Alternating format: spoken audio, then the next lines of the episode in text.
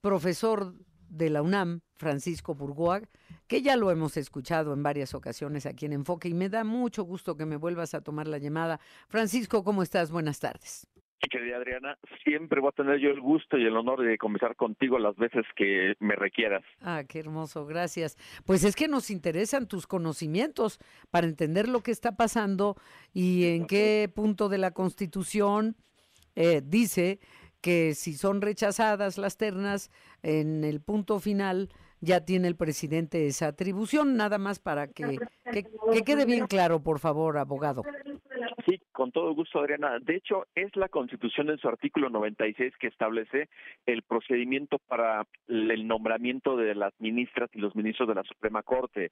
Cuando existe una vacante, el presidente de la República va a integrar una terna compuesta por eh, abogados o abogadas que cumplan con los requisitos que establece la propia Constitución y esta terna se la va a enviar al Senado para que el Senado previa revisión de los requisitos de elegibilidad e idoneidad pueda someter a la votación del Pleno si una de esas tres personas que integran esa terna del presidente de la República pueden alcanzar el voto de una mayoría calificada, es decir, dos terceras partes de los senadores y senadoras presentes.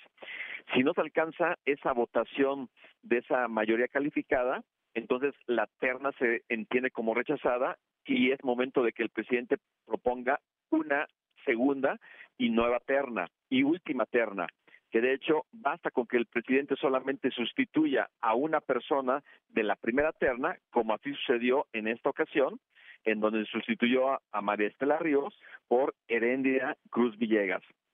El Senado de la República nuevamente presentó a la consideración del Pleno si la nueva eterna del presidente cumplía los requisitos de elegibilidad e idoneidad cosa que se votó que sí los cumplían, pero no se alcanzó el voto de la mayoría calificada. Entonces, como el Senado de la República rechazó las dos ternas, es momento para que se lleve a cabo esa designación por primera vez desde que se reformó el procedimiento para la designación de ministros. Esto es, a partir de la reforma constitucional del 31 de diciembre de 1994, ningún presidente de la República ha hecho una designación de forma directa a partir de las personas que integran la segunda terna.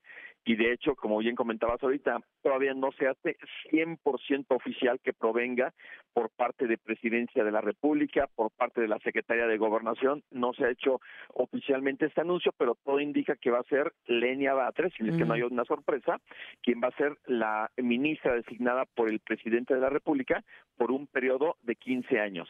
Sí de 15 años, aunque le faltaba un año al ministro Arturo Saldívar, porque también eh, tú eres, eh, pues, con abogado mm, con especialidad, de abogado constitucionalista, especialista en derecho constitucional, y se llegó a pensar, llegamos a pensar que se nombraría al sustituto de Arturo Saldívar solo por el año que le faltaba a Arturo Saldívar, eh, pero pues tendrá que ser como borrón y cuenta nueva porque pudo haberse ausentado por enfermedad o fallecimiento, ¿no, Francisco? Es correcto. Si el ministro Arturo Saldívar hubiera solicitado una licencia temporal, ahí sí se hubiera nombrado a una ministra o a un ministro interino. Pero como fue una renuncia, en automático lo que existe ya es una vacante de definitiva. Mm, y por eso es el momento de que se nombre a la nueva ministra o el ministro por el periodo de 15 años. Y el ejemplo más reciente con independencia del actual de Arturo Saldívar es con la renuncia de Eduardo Medina Mora, que él también presentó su renuncia, de hecho al TV le quedaban como eran como eran como nueve años, sí, sí, Sí, acababa de ser nombrado por Peña Nieto. Así es, le faltaban como nueve, diez años, bueno, propuesto, años. Propuesto. Sí, fue propuesto por el presidente Peña Nieto y al final presentó su renuncia y la ministra que es nombrada por 15 años es Margarita Ríos Farjat. Entonces ahí tenemos como un antecedente de el por qué son nombramientos nuevos, inclusive también en otros momentos que han fallecido ministros en funciones, también se nombra a quien va a ser la siguiente persona que ocupe ese cargo por 15 años y no por el periodo que es el que le correspondería a ese ministro o a ministra. Sí.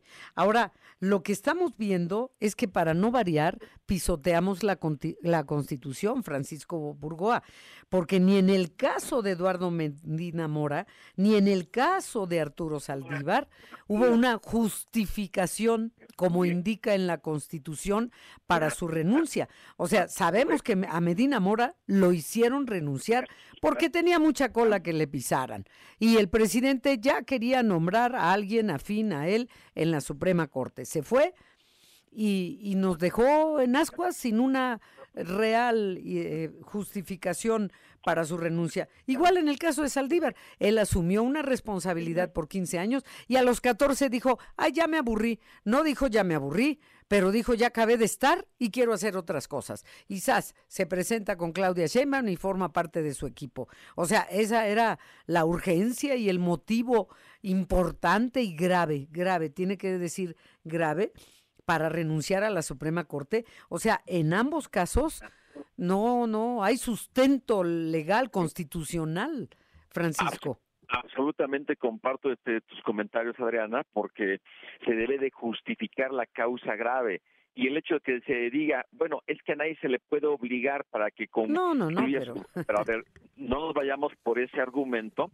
digámoslo así, muy simplista, permíteme la expresión, sí, sí. sino se tiene que justificar el por qué, porque la propia Constitución establece que se debe debe ser por causa grave, pero si la persona que está presentando su renuncia no justifica la causa grave, ni el presidente de la República se la exige, ni el Senado de la República tampoco, pues bueno, entonces sí estamos con que ellos son los que están pisoteando la Constitución, porque se tiene que justificar, se tiene que cumplir con el mandato para el cual fue electo. Digo, para un abogado, para un, eh, un jurista, el poder ocupar un cargo en ese, eh, dentro de los 11 espacios del máximo tribunal constitucional es todo un honor y un privilegio. Entonces, el hecho de, aunque quedara un año, un año es un año, para luego, luego irse hacia, hacia un movimiento político cuando aún no había sido aceptada por el Senado de la República la renuncia, obviamente habla muy mal del ministro Arturo Saldívar, en donde ya no le importó